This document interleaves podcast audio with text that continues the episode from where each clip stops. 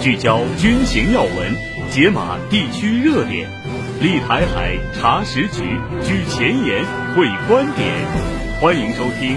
《台海点兵》。站在台海前沿，纵览国际军情。这里是《台海点兵》，我是陈卫。首先进入今天的军文速递。军文速递。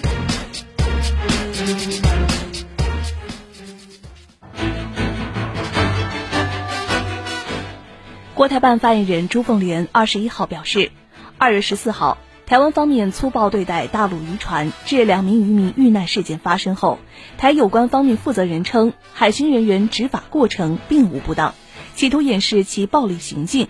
岛内一些人大放厥词，态度嚣张。在两岸同胞和遇难者家属强烈要求下，台有关方面才承认是因台海巡舰艇冲撞导致大陆渔船翻覆，人员伤亡。对事件真相遮遮掩掩。朱凤莲表示，冷冻三尺非一日之寒，此次渔船翻覆事件绝非孤立。二零一六年五月，民进党上台以来，台方粗暴对待大陆渔民，随意抓扣大陆渔船渔民事件频频发生。严重损害大陆渔民利益，给大陆渔民群体造成较大经济损失，伤害大陆同胞感情。我们强烈谴责台方粗暴对待大陆渔民的行径，强烈谴责台方漠视生命、暴力执法又刻意隐瞒事实真相的恶劣做法，并对台方事后种种毫无人性的冷漠言行表示强烈愤慨。朱凤莲强调，人命关天，公布真相天经地义。我们严正要求台湾有关方面尽快公布事实真相，严惩相关责任人，满足遇难者家属合理诉求，郑重向遇难者家属道歉，给遇难者家属和两岸同胞一个交代。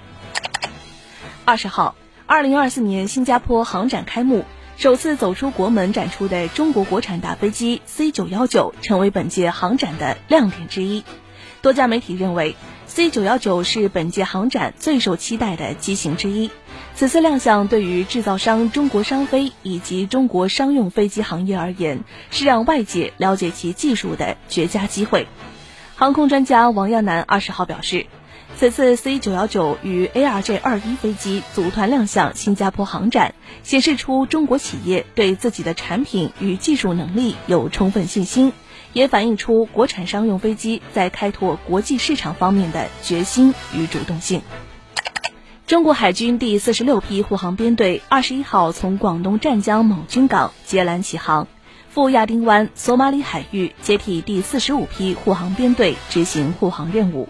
这批护航编队由导弹驱逐舰焦作舰、导弹护航舰许昌舰和综合补给舰洪湖舰组成。搭载舰载直升机两架和特战队员数十名，任务官兵共有七百余人。任务准备期间，编队精准分析形势特点，精细制定方案预案，重点开展了实际使用武器、武力营救被劫持商船、反恐反海盗、航行补给等针对性训练，有效检验了方案预案可行性和装备可靠性，遂行任务能力进一步提升。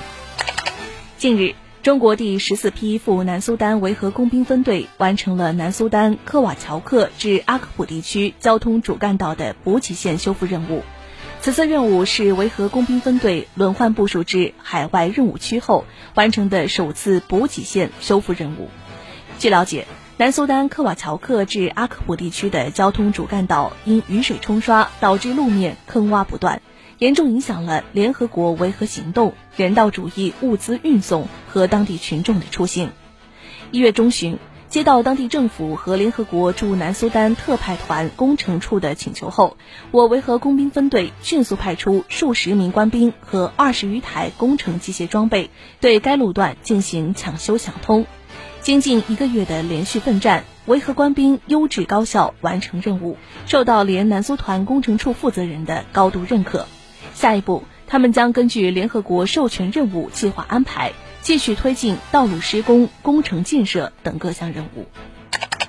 当地时间二十号，澳大利亚人报报道称，根据一项为期十年的计划，澳大利亚政府将在亚太地区军备竞速加速的情况下，额外增加一百一十一亿澳元的国防开支，旨在将现有的水面舰艇数量从十一艘增加至二十六艘。这反映出澳政府需要保持一种微妙的平衡，在深化与美国军事合作的同时，力争避免过度激怒其最大的贸易伙伴中国。不过，其他一些西方媒体将澳建设本国海军与中国联系起来。美国有线电视新闻网引述分析人士的话称，在印太地区，中国已经建立了强大的海军，这样的安全环境意味着澳大利亚不得不采取行动。日本经济新闻分析称，虽然马尔斯二十号没有提及中国，但澳大利亚越来越多地采取行动对抗中国在该地区的崛起。对于媒体所谓随着中国在一些太平洋岛国中的影响力日益增强，澳大利亚一直在寻求加强其国防能力，以应对中国在该地区的军事建设等论调，广东国际战略研究院副院长周方颖表示，目前。中澳关系比较稳定，阿尔巴尼斯政府没理由在此时刺激中国。西方媒体将澳大利亚扩建海军与中国联系起来，是在炒作中国威胁。当今世界局势不确定性不断增加，多国都在增加国防开支。对于此番论调，军事专家张军社也并不认同。他表示，澳大利亚与中国之间没有重大的战略和地缘利益冲突。中国与一些太平洋岛国之间正常的合作，并不针对澳大利亚。澳大利亚一味跟随美国，对中国和中国军队的正常发展缺乏正确认知，反而将中国视为威胁，这与其自身利益是相悖的。澳政府的这种态度也遭到了其内部一些有识之士的反对。据法新社二月二十号报道。俄罗斯二十号宣布占领了乌克兰南部第聂伯河畔的克林基村。去年十月，乌军曾费尽力气在这里修建了桥头堡，此地也是去年乌军夏季反攻失败之后取得的少有进展之一。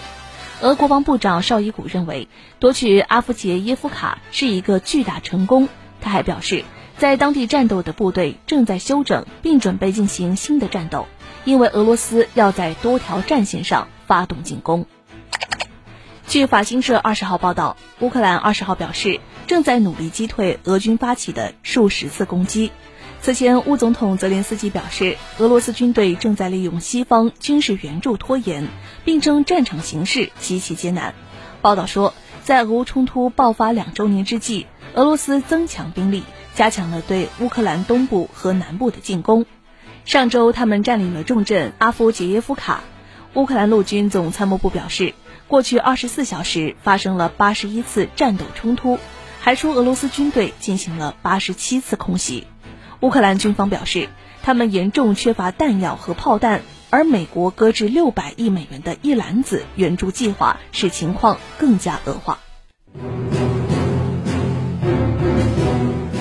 聚焦军情要闻，解码地区热点。立台海查实局，居前沿会观点，欢迎收听《台海点兵》。台海点兵，欢迎回来。接下来，让我们一起来关注一下战区演训的情况。近日，陆军七十三集团军某旅在闽南某综合训练场展开跨昼夜实弹射击考核，考核加大两栖装甲专业训练的强度和难度，以考促训，提升部队在复杂环境下的综合作战能力。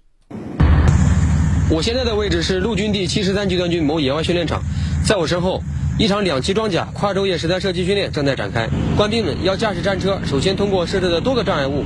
然后再对远方位不同方向的多个目标靶进行精准打击。这次考核临机设置五组射击方案，每组方案从不同距离、不同方位、不同高度，分别设置运动与静止共八个射击目标。车组成员要迅速搜索、辨别目标属性及威胁程度，合理选择武器弹种进行射击。在行进间射击科目中，移动靶标的车辆速度较快，给炮手观察和瞄准目标增加了难度。这就要求我们各炮手要更加密切的协同配合，在目标出现的第一时间迅速锁定目标，驾驶员调整适当车速，然后选择最佳的射击时机进行果断击发，才能确保精准命中。全体注意，左前方敌坦克，穿甲弹短敌歼灭，执行。在装甲车行进途中，指挥所临机导调敌情，车组成员协同配合，测距、瞄准、击发，整个设计过程一气呵成。考核在行进路线上增设了限制杆、原位转向、崖壁等多种障碍，车组成员要根据多方位目标灵活应变进行打击。新的考核方式对我们车组每名炮手的专业水平提出了更高要求。在整个射击过程中，我们车组成员必须保持注意力高度集中，在敌情背景下灵活驾驶车辆，准确调整火控，平稳跟踪目标，以最短的时间内完成射击。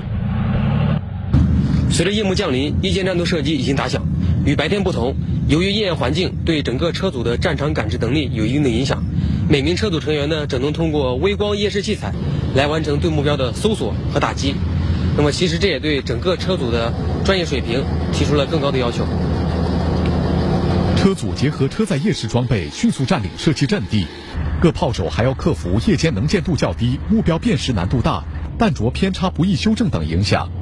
黑暗环境下，对车组成员间的协同配合提出了更高要求。我们根据部队特点，主动探索更贴近实战化背景的训考模式，从难从严组织昼夜间实弹射击训练，最大程度提升车组快速搜索发现目标、精确研判目标性质、精准火力打击的能力。在连续多天的实弹射击中，这个旅连续组织多场次、多车型、多弹种跨昼夜实弹训练。及时建立成绩档案，对存在的问题进行汇总梳理，夯实考核数据，全面提高车组人员实战化训练质效。我们以实战为导向，积极开展新大纲学研，加大两栖装甲专业训练的强度和难度，把实战化训练要求贯穿日常训练全过程，全面提升部队打赢能力。近日，新疆地区出现寒潮天气。阿勒泰北部山区最低气温下降到零下四十摄氏度，大雪封山，坐落在中哈边境线上的二十三号民兵哨所变成了雪山孤岛。尽管气候恶劣，坚守在此的武警兵团总队某支队官兵和护边队还是冒着风雪踏上了巡逻路。冷风扑面而来，大雪簌簌而下，巡逻路上很多地段的积雪没过了官兵的膝盖。沿路多处边境铁丝网被积雪压坏，这也是小队重点巡控的区域。在这边每天巡逻都走在风雪中，可当我看到班长扛着五星红旗在前面开路，心里就涌出一股暖流，有了前进的力量。说，天气降温了。战士周仁新是一名卫生员，这一次他主动申请加入巡逻队伍，白天跟战友们踏雪巡逻，晚上给战友们送医送药。每次巡逻回来，大家的作战靴里都是雪，下半身衣服早已湿透，这时候就特别容易出现感冒发烧的情况。我作为这里唯一的医生，就要把每个人都照顾好，让大家健健康康不生病。这次特强寒潮不仅让巡逻路困难重重，也让哨所的生活物资几乎耗尽。为了保证大家能吃上新鲜蔬菜，护边员奎成一大早就驱车六十多公里到山下买菜，没想到返程时被风吹雪困在了半山腰。接到消息，巡逻小队立刻返回点位进行救援。一二三在大家的共同努力下，物资被运回哨所，巡逻小队又继续踏上了巡逻路。今年是我第一次在这么深的积雪路段里巡逻，真切感受到戍边守防生活的不容易。但是天气越严寒，越能砥砺血性胆气。尽管寒潮来势汹汹，大家为国戍边的决心不曾动摇，就像哨所前始终高高飘扬的五星红旗一样，永远鲜艳夺目，永远温暖炽热。与兵团护边员。一起抗击风雪寒潮，一起巡逻守边，团结一心，肝胆相照，为保卫边疆安宁、筑牢祖国边防的万里长城，做出我们应有的贡献。权威专家发声高一度，专业媒体视角广一度，带来军情深一度。这里是台海点兵。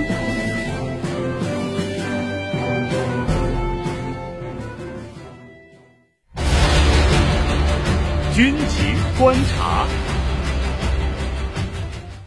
欢迎回到台海点兵。二月十四号台湾海巡部门追逐大陆渔船导致两名大陆船员身亡。战略和军事专家郑健认为，由此事件，我们看出了什么是冷酷无情，什么是民进党当局为了一己之私的政治目的来毒化两岸关系，挑拨两岸对立。我们一起来听郑健老师的分析。二月十四日，台湾金门的海巡部门呢，追逐大陆渔船，导致两名大陆船员身亡，这样一个事件发生了。我们看到了什么叫冷酷无情，我们看到了什么叫政治正确，我们看到了什么叫为了他的一己之私的政治目的而毒化两岸关系、挑拨两岸对立这样一种行径，已经到了无下限、无底线的程度了。打着所谓民主人权的旗号。对人命是如此的一种态度。这个事件发生以后，台湾的民进党当局，他不是在第一时间去向死难者去表示哀悼，他不是在第一时间去检讨今后要不要怎么去避免发生这个事情，他一盆脏水就泼向大陆，他利用现在两岸关系的这样一些由于台独所引起的恶劣状况，把这个死难者作为他们。敌意两岸关系，培植两岸第一的一种工具，引得台湾岛内的一些网民跟着摇旗呐喊，对这样一个事情，不但是没有哀悼，而且是幸灾乐祸。这是一种什么样的态度？什么样的人心？这是一种什么样的冷酷？台湾当局是有他的责任的，他一方面他要去表白啊自己的有能力处理两岸关系，那另一方面一旦发生了事情。他又顺着他台独的固有思维，他分化两岸关系、激化两岸矛盾的固有思维去操作这样一个事件。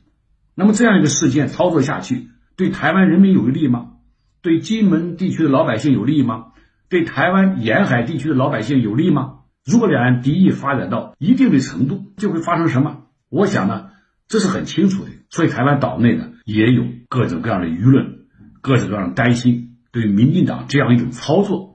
表示了深深的忧虑，也有很多呼声啊，要通过这样一个事情，呼吁两岸要接触、要协商，以这个东西为契机，去推动两岸的关系的某些修正和修复啊。我想这是一种善良的愿望，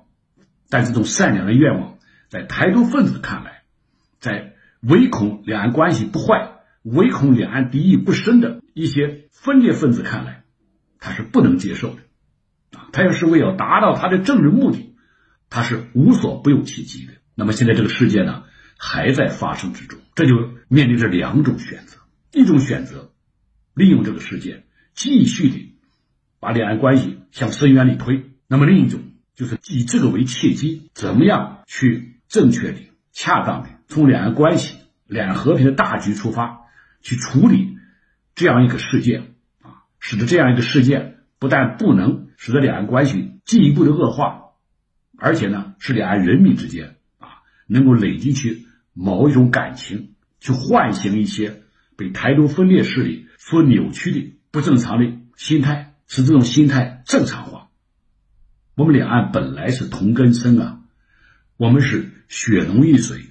我们是骨肉同胞，我们内心深处有着共同的国家、民族和文化认同，这些东西。是要唤醒的，但是如果刻意的、恶意的进行一些政治操作，那么这样的事件只能使两岸关系雪上加霜。那么受害者是谁？我想是很清楚的。我们希望和平，我们希望和谐，但是我们对台独分裂分子、对国际干预势力，也绝对不会有丝毫的妥协和退让。这是历史的大事，这是人间的正道。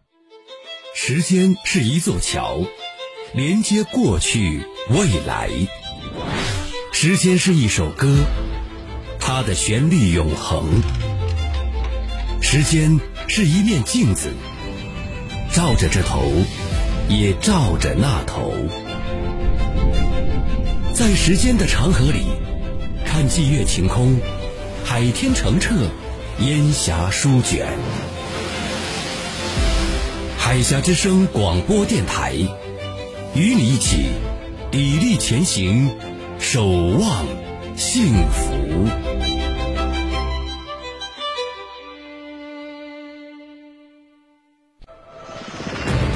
挽弓当挽强，用箭当用长。兵器式。接下来进入到今天的兵器室环节，我们邀请原国防大学副教授、江苏海院士官学院院长、军事专家袁周老师为大家介绍台军的武器装备。听众朋友们，大家好，我是袁周。今天呢，我给大家介绍的是台湾地区海军的成功级护卫舰。上个世纪八十年代，台湾地区海军制定了一个中意计划，企图设计制造一款新型的护卫舰来替代原有老旧的扬字号驱逐舰。但因为技术风险过高啊，呃，在两年后终止了这一计划，转而改为引进美制护卫舰的设计。呃，一九八九年五月，台湾海军确定了新的光华一号计划，以美军的佩里级护卫舰为原型，按照台湾海军的需求进行重新设计，由台湾中国造船公司在台建造七艘舰艇，定名为成功级护卫舰。也就是说。所谓成功级护卫舰，其实也就是美国海军佩里级护卫舰的修改型，是台湾版的佩里级。佩里级呢，是美国七十年代设计的通用护卫舰，主要的用途是用在提康迪罗加级巡洋舰和阿利伯克级驱逐舰等大型水面舰艇身边干一些吃苦打杂的活，满载排水量为四千一百吨，配备了 Mk 幺三单臂发射器。既可发射标准一型防空导弹，也可以发射鱼叉反舰导弹。台湾的成功级啊，是以长舰体的佩里级改进型考夫曼号护卫舰为原型，由美方按照台军的作战要求负责修改设计。台湾中国造船公司耗费了十五亿美金建造了船体，中山科学院安装了战斗系统。修改完成后的成功级护卫舰，舰长一百三十八点一米，宽十三点七米，满载排水量也达到了四千一百吨。使用了两台燃气轮机提供强劲动力，续航力二十节时为四千五百海里。舰载武器有一座七十六毫米舰炮，两座四十毫米副炮，一座二十毫米密集阵近程防空系统和两座四联装雄风二反舰导弹发射装置，还有一座标准 Mk 幺三四防空导弹发射架，两座三联装 Mk 三二鱼雷发射器，两架 S 六零 B 反潜直升机。成功级护卫舰的蓝本是美军的佩里级护卫舰，所以包括舰长、舰宽、排水量标准。两者都十分接近，战技术性能呢也是非常接近的，但是武器配置上有了很大的不同。从刚才的介绍我们可以看到，台湾的成功级护卫舰强化了对舰打击能力，它特地加装了两座四联装雄风二反舰导弹发射装置。那么这款台中科院模仿美国补差金导弹系统方案的反舰导弹呢，飞行中段采用了惯性制导，末端为红外和雷达主动复合制导模式。具有将近两百公里的射程，对驱护舰等水面舰艇是有较强的杀伤力的。一九九八年，七艘成功级护卫舰全部建造完成，分别命名为成功号、郑和号、继光号、岳飞号、子怡号、班超号和张骞号。两千年，台湾海军追加了第八艘田单号。二零一七年，台湾海军又购买了两艘美国原装进口的佩里级护卫舰。分别以清代著名台湾官员冯甲，分别以清代著名台湾官员命名为冯甲号和明船号，同样列为成功级。那么这两艘新舰和自建款相比呢，虽然没有装备雄风导弹，但是呢，拥有自建款没有的 ANSQI 幺九 A 型拖曳式声呐和潜水主动侦测套装，反潜能力啊更为强大一些。之后呢，他们还和继光号、岳飞号一起升级了隐身炮塔。从台湾地区海军给成功级的命名来看，全部都是中国历史上著名的文臣武将。如果这些爱国将领和民族英雄们在天有灵，知道台湾当局用他们的名字来命名这些台独势力企图以武拒统的工具，肯定会怒发冲冠的。好的，以上就是今天台海点兵的全部内容。站在台海前沿，纵览国际军情。这里是台海点兵，我们明天再见。吃的是大陆辣条。